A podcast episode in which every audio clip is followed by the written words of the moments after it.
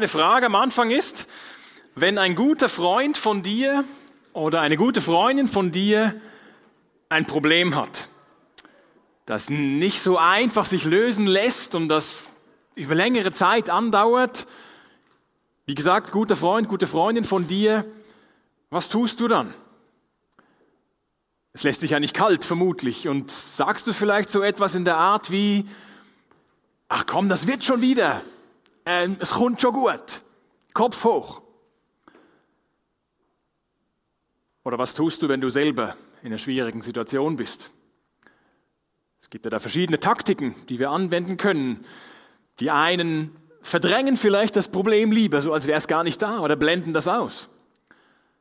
Andere suchen gezielt nach einer Lösung, konstruktiv.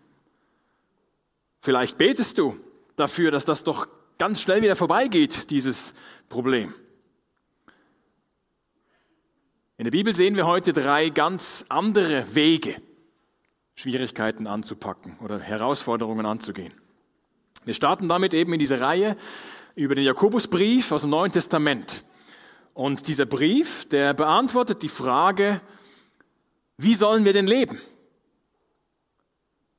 Wenn wir das lesen, diese fünf Kapitel in diesem kleinen Buch im Neuen Testament, im zweiten Teil der Bibel, dann stoßen wir auf ganz, ganz viele praktische Hilfen für den Alltag, als Christen.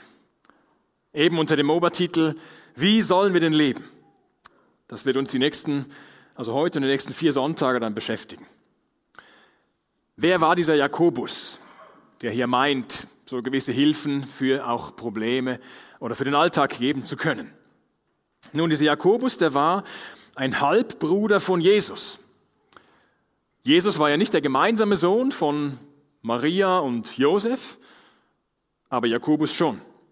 Und am Anfang, als sie so gemeinsam aufwuchsen und Jesus irgendwann anfing, öffentlich aufzutreten und zu predigen und auch große, erstaunliche Dinge zu tun, dann hat dieser Jakobus seinen Halbbruder Jesus für verrückt gehalten. Er dachte, ich kenne den doch. Der, der ist doch mit mir da im Sandkasten oder wo auch immer, was er damals hatte, gewesen. Was behauptet er da von sich? Der ist übergeschnappt. Und er wollte ihn sogar abhalten davon, weiter irgendwie in der Öffentlichkeit aufzutreten.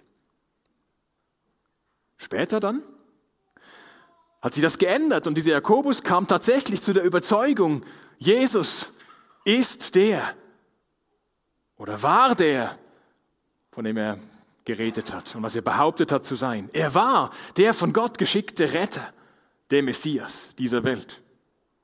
Und nach Pfingsten, als diese erste Kirche in Jerusalem entstanden war und schnell gewachsen ist, dann wurde später der Jakobus lange Jahre lang der Leiter von dieser Kirche in Jerusalem.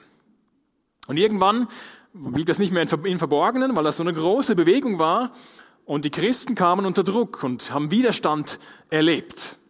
Und einige von ihnen mussten wegen ihres Glaubens dann aus Jerusalem sogar auch flüchten. Jakobus blieb und schrieb eben diese, diesen Christen, die dann fliehen mussten, schrieb er diesen Brief, den Jakobusbrief. Und das Thema heißt Schwierigkeiten mit Gott durchstehen. Wir starten im ersten Kapitel mit dem Vers 2. Ab Vers 2 steht folgendes. Seht es als einen ganz besonderen Grund zur Freude an, meine Geschwister, wenn ihr Prüfungen verschiedenster Art durchmachen müsst. Ihr wisst doch, wenn euer Glaube erprobt wird und sich bewährt, bringt das Standhaftigkeit hervor. Und durch die Standhaftigkeit soll das Gute, das in eurem Leben begonnen hat, zur Vollendung kommen. Dann werdet ihr vollkommen und makellos sein und es wird euch an nichts mehr fehlen. Wenn es aber einem von euch an Weisheit fehlt, dann bitte er Gott darum und sie wird ihm gegeben werden. Denn Gott gibt allen gern und macht dem, der ihn bittet, keine Vorhaltungen. Doch soll der Betreffende seine Bitte in einer Haltung des Vertrauens vorbringen und nicht in der Haltung des Zweiflers. Denn wer zweifelt, gleicht einer Meereswoge, die vom Wind aufgepeitscht, einmal hierhin und einmal dorthin getrieben wird. Ein solcher Mensch soll nicht meinen, er werde vom Herrn etwas bekommen. Denn er ist in seinem Innersten gespalten. Und seine Unbeständigkeit kommt bei allem, was er unternimmt, zum Vorschein. Glücklich zu preisen ist der, der standhaft bleibt, wenn sein Glaube auf die Probe gestellt wird. Denn nachdem er sich bewährt hat, wird er als Siegeskranz das ewige Leben erhalten, wie der Herr es denen zugesagt hat, die ihn lieben. Doch wenn jemand in Versuchung gerät, Böses zu tun, soll er nicht sagen, es ist Gott, der mich in Versuchung führt. Denn so wenig Gott selbst zu das Bösem verführt werden kann, so wenig verführt er seinerseits jemand dazu. Nein, wenn jemand in Versuchung gerät, ist es seine Falle lockt. Nachdem die Begierde dann schwanger geworden ist, bringt sie die Sünde zur Welt. Die Sünde aber, wenn sie ausgewachsen ist, gebiert den Tod. Macht euch nichts vor, meine lieben Geschwister. Von oben kommen nur gute Gaben und nur vollkommene Geschenke. Sie kommen vom Schöpfer der Gestirne, der sich nicht ändert, bei dem es keinen Wechsel von Licht zu Finsternis gibt. Seinem Plan entsprechend hat er durch die Botschaft der Wahrheit neues Leben in uns hervorgebracht, damit wir, bildlich gesprochen, unter allen seinen Geschöpfen eine ihm geweihte Erstlingsgabe sind.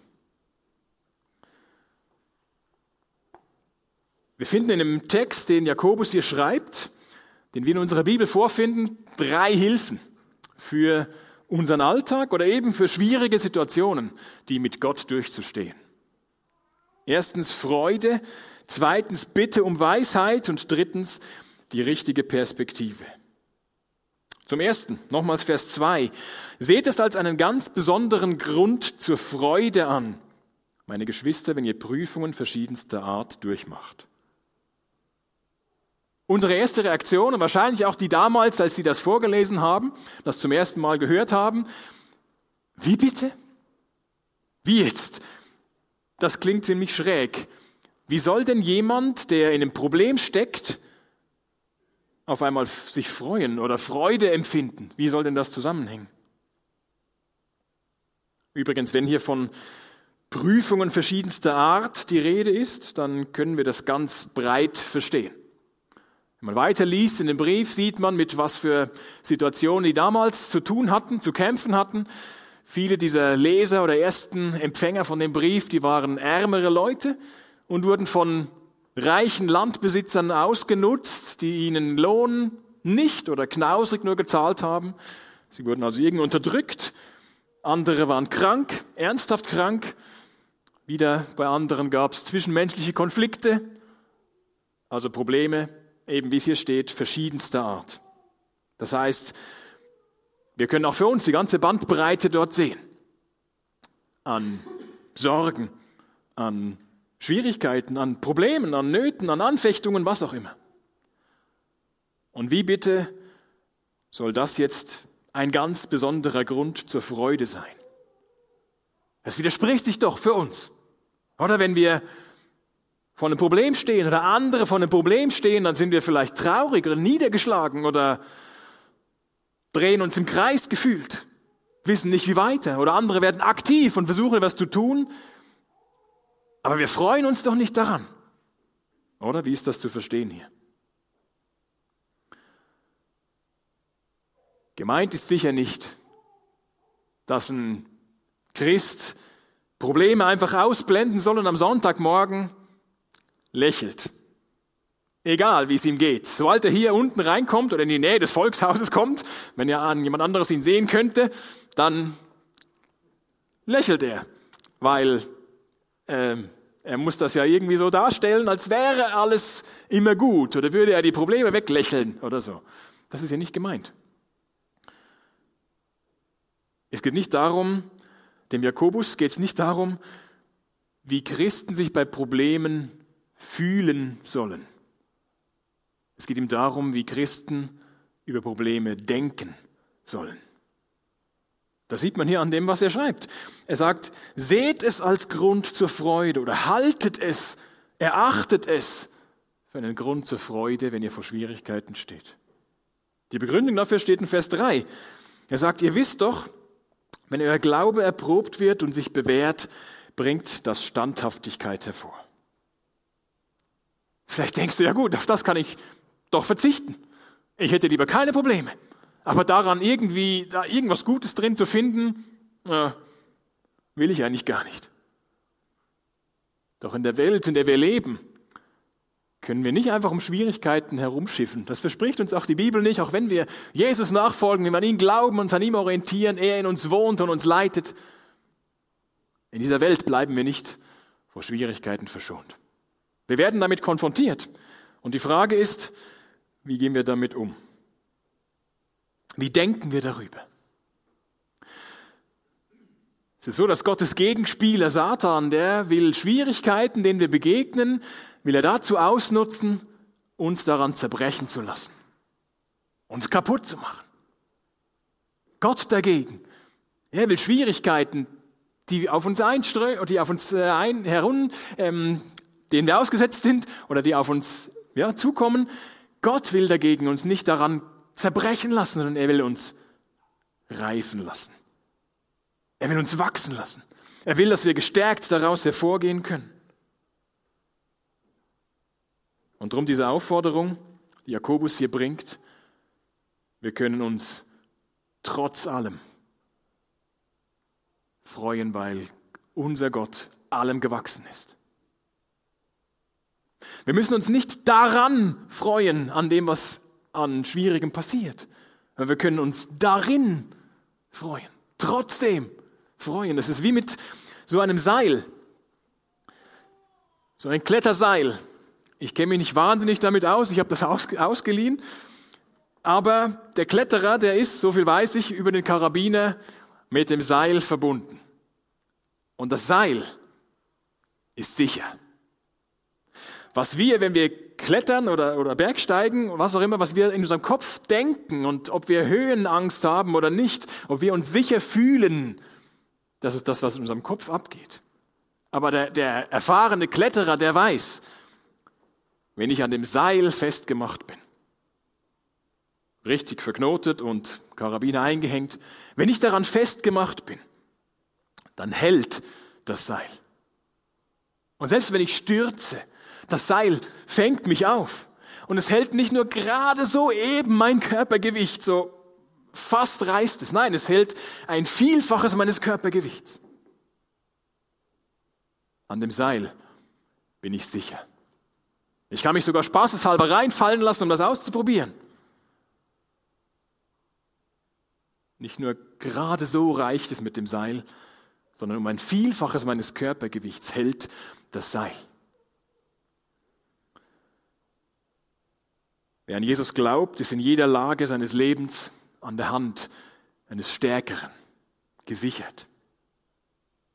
Bei Gott selbst, bei dem liebenden Vater, dem guten Vater im Himmel, weil Jesus selbst die größte Not, die wir haben könnten, auf sich genommen hat, dass wir getrennt sind vom Vater im Himmel. Sein Tod, der Tod von Jesus, ermöglicht uns die Versöhnung mit Gott, unserem Vater. Und dann sind wir an diesem Seil an diesem sicheren Seil. Für immer. Und können uns da reinfallen lassen. Und es wird nicht nur gerade so eben vielleicht möglicherweise halten, sondern in jeder schwierigsten Lage wird es halten, weil Gott selbst der ist, der uns sichert.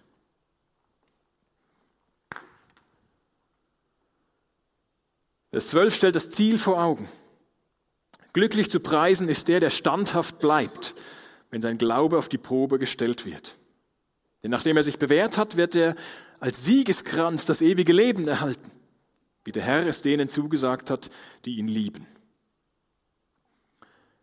Das Bild von dem Siegeskranz, das hier auftaucht, an anderen Stellen in der Bibel auftaucht, ist so wie die damalige Goldmedaille bei den Olympischen Spielen, die man erhalten hat, denn man erhalten hat diesen Siegeskranz als Preis, als Sieges.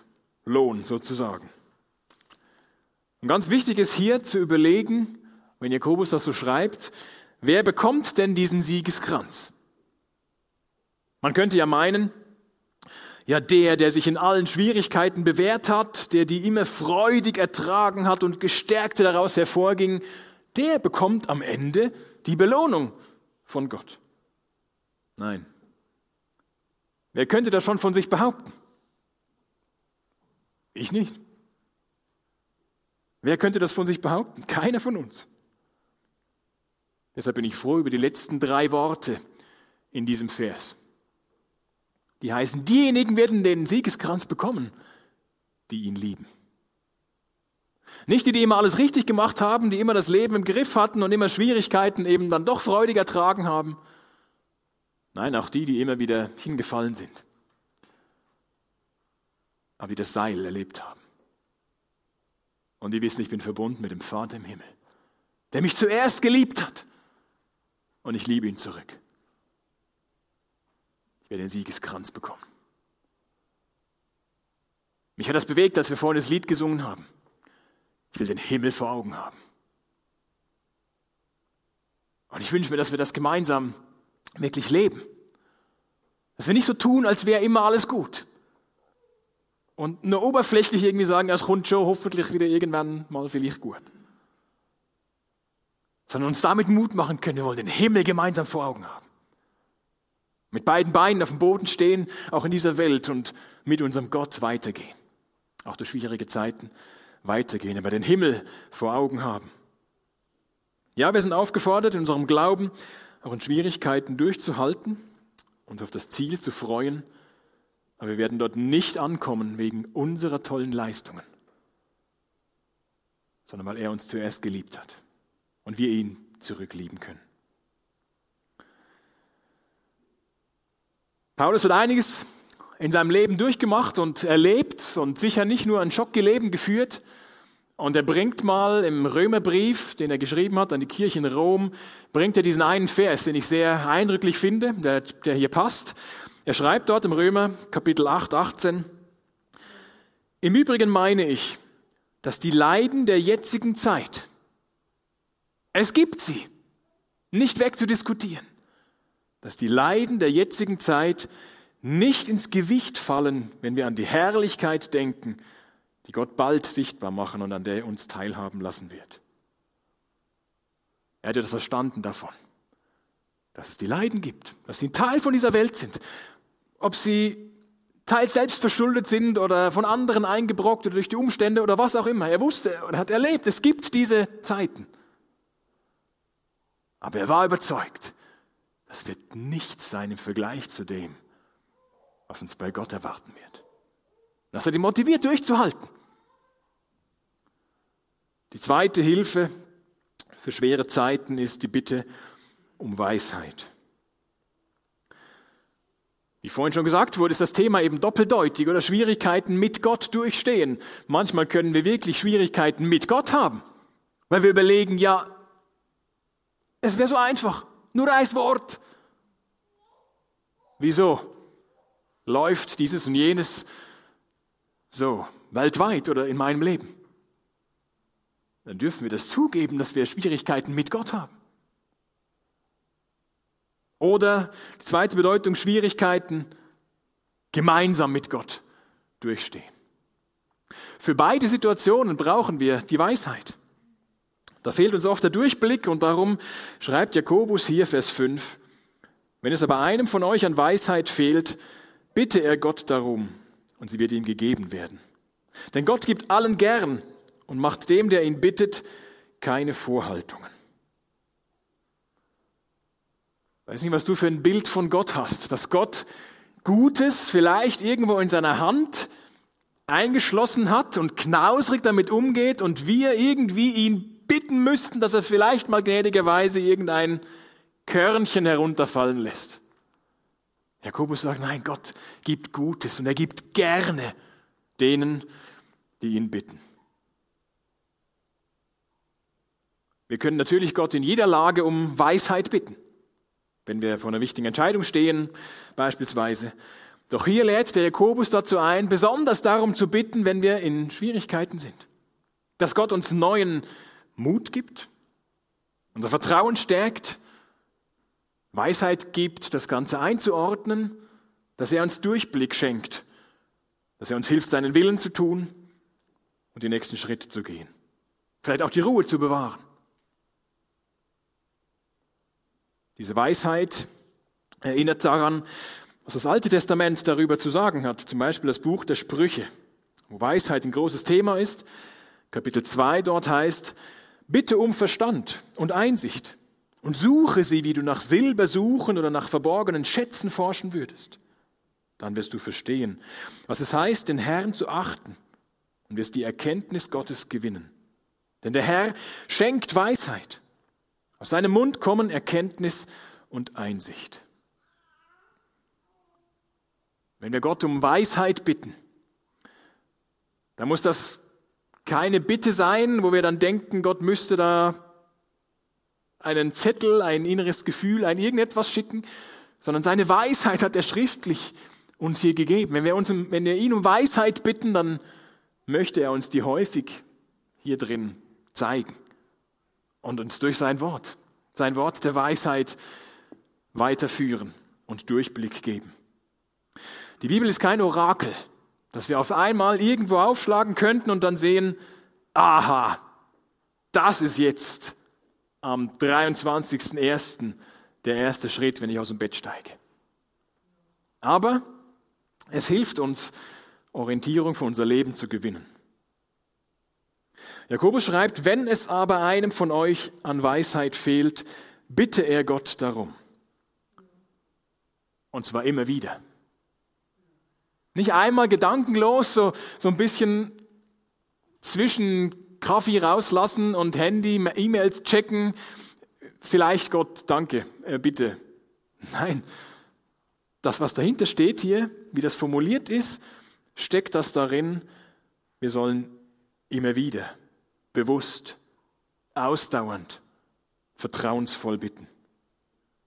Vers 6, nicht in der Haltung des Zweiflers, ein solcher Mensch soll nicht meinen, er werde vom Herrn etwas bekommen. Können wir uns fragen, ja gut, sind denn Zweifel schlecht? Nein. Wer nie zweifelt, ist vielleicht sogar die Frage, ob du zu wenig über deinen Glauben nachdenkst. Wir Menschen können nicht alles begreifen, nicht alles auf Anhieb begreifen. Und Gott ist so groß. Was wäre er für ein kleiner Gott, wenn wir alles sofort wissen und einordnen könnten? Zweifel sind berechtigt. Aber welche Zweifel sind hier gemeint? Gott nimmt nämlich Zweifel ernst. Im Judasbrief, in diesem kleinen Brief im Neuen Testament, gibt es die kurze Anweisung an die Christen, erbarmt euch derer, die zweifeln. Erbarmt euch derer, die zweifeln.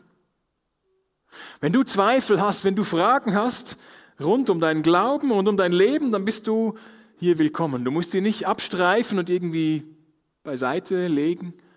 Du darfst die Zweifel äußern und stellen. Und doch gibt es eine Art von Zweifel, hinter der steht, ich will eigentlich gar nicht glauben.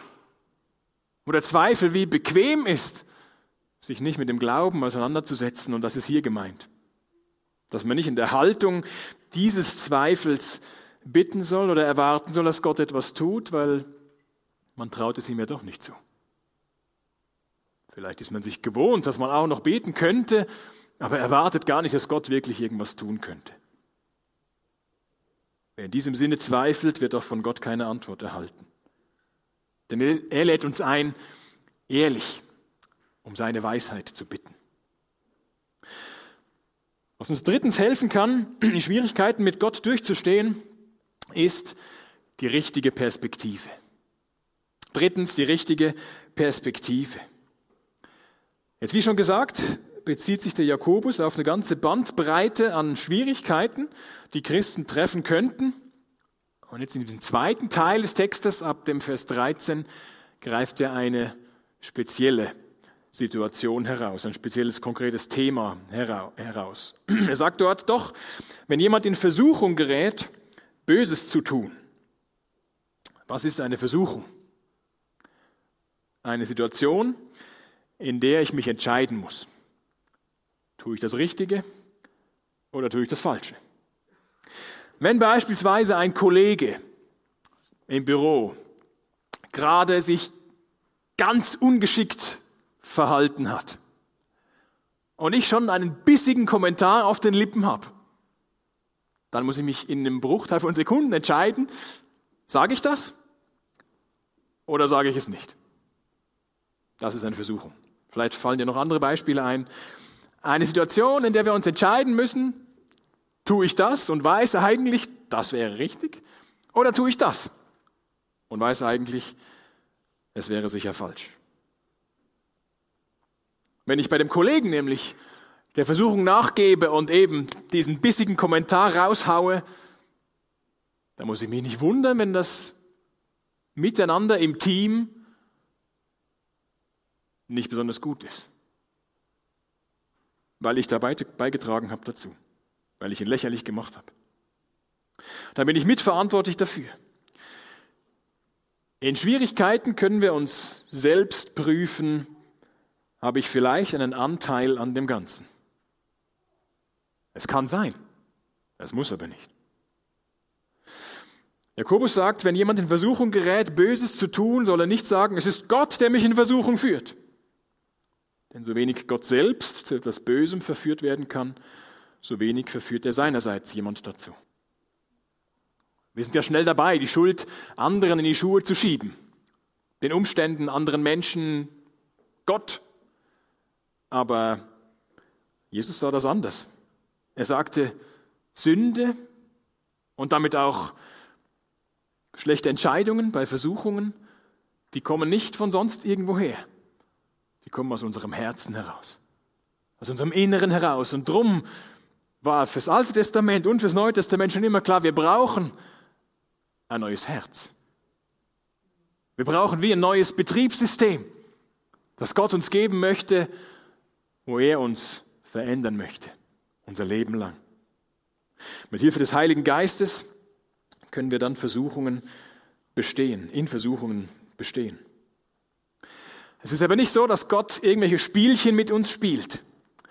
Vielleicht kennt ihr diese Escape Rooms, wo man als Freizeitbeschäftigung, als Erlebnis, als Team, als Freundeskreis sich einsperren lassen kann in einen Rätselraum und dann gewisse Rätsel lösen muss und dann von einem Raum zum anderen geht und am Schluss natürlich wieder rauskommt, nach einer Stunde oder so. Gott sperrt uns nicht in so einen Escape Room, in so einen Exit Room ein und wartet mal so, ob wir das Rätsel auch lösen können, ob wir die Lektion lernen und erst dann dürfen wir wieder raus und dürfen weiter. Nein, Gott macht keine Spielchen. Jakobus betont, von ihm kommt nur Gutes. Von ihm kommt Gutes. Er ist der Vater des Lichts. Er hat die Gestirne erschaffen, Sonne, Mond, Stern hat er geschaffen. Und bei denen ist ab und zu Licht und ab und zu Dunkelheit. Und die, die kreisen, die verändern sich. Gott nicht. Bei ihm ist keine Veränderung. Auf Gott ist Verlass. Vers 18. Seinem Plan entsprechend hat er durch die Botschaft der Wahrheit neues Leben in uns hervorgebracht. Seinem Plan entsprechend. Gott wollte, dass wir leben. Gott wollte, dass wir leben mit ihm zusammen. Und das hat er ermöglicht durch die Botschaft der Wahrheit. Dass wir leben in enger Beziehung zu ihm, durch sein Wort, durch sein Evangelium, seine gute Nachricht von Jesus, seinem Sohn. Durch ihn können wir dieses neue Leben, Leben haben, von dem hier die Rede ist. Und dann steht in diesem Vers 18 noch weiter, das habe ich jetzt nicht eingeblendet hier, dort steht irgendetwas von einer Erstlingsgabe. Jakobus sagt, hier, wir sollen eine Art Erstlingsgabe sein aller Geschöpfe. Was soll das sein?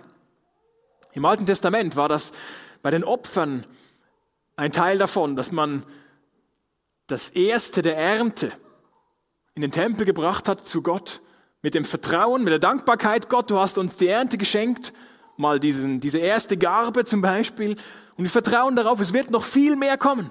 Es gehört alles dir. Aber diesen Erstling bringen wir vor dich. Das gehört dir. Und du versorgst uns auch noch weiterhin. Und Jakobus sagt, wir als so erste Christen sind wie so die Erstlinge, wir sind die Ersten, die jetzt Jesus kennengelernt haben im Vertrauen, es werden noch viele andere kommen.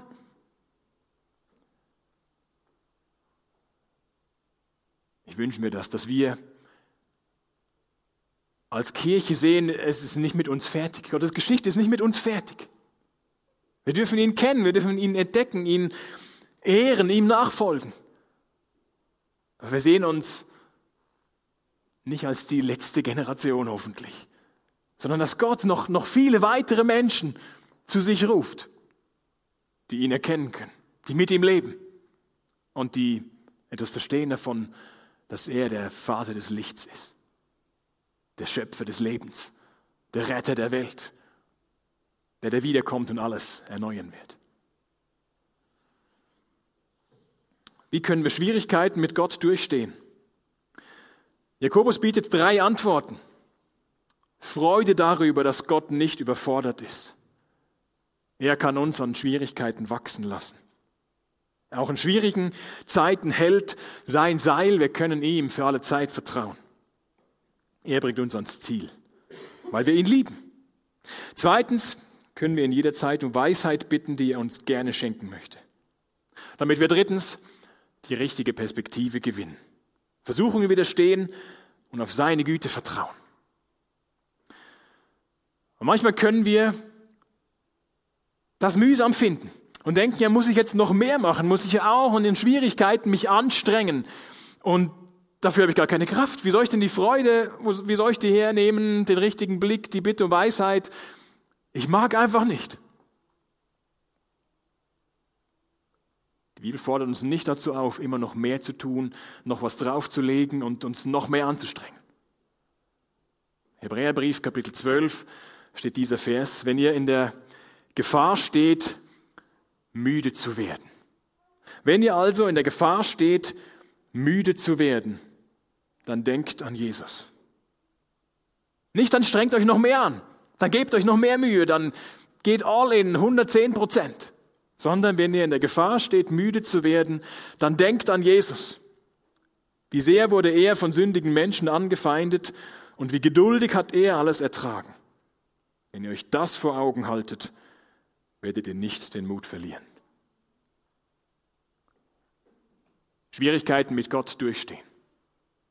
Heißt nicht, dass es einfach ist. Aber wir sind eingeladen dazu, das zu tun. Mit der Freude, die Gott uns schenken möchte. Trotz allem. Mit der Bitte um Weisheit, mit der Bitte um die richtige Perspektive und mit dem Blick auf Jesus selbst, der das Seil geknüpft hat, geschaffen hat, an dem wir sicher gehen können und leben können und reinfallen können, das Mehrfaches unseres Gewichts aushält. Dafür bete ich. Vater im Himmel, du gibst uns keine leeren Versprechungen. Du liebst Du liebst jeden Menschen auf dieser Welt. Du liebst jeden, der heute hier ist. Du hast deine Liebe bewiesen durch Jesus, deinen Sohn. Und in vielen kleinen Zeichen deiner Güte in unserem Leben. Hilf uns, dir zu vertrauen. Hilf uns, zusammenzustehen und einander weiterzuhelfen. Nicht nur mit lockeren Sprüchen, sondern mit eine Tiefe, die, die du schenkst und die dein Geist in uns bewirkt, weil wir dich lieben, weil wir einander lieben und sehen, wie wir auch im Schwierigen dich entdecken und deine Güte sehen. Und die anderen Menschen das erkennen, wer du bist und wie du bist. Ja, wir brauchen dich. Wir können nicht immer alles einordnen, was weltweit geschieht, was in unserem Leben geschieht. Wir können dich nicht immer verstehen. Aber du hältst das Seil. Auf dich ist Verlass. Du bist nie überfordert. Du wirst ans Ziel bringen. Du hast selbst die größte Not durchgemacht, Jesus am Kreuz für uns. Aber du hast da verstanden und du lebst. Du hast Hoffnung auf eine ewige Herrlichkeit gebracht. Danke. Amen.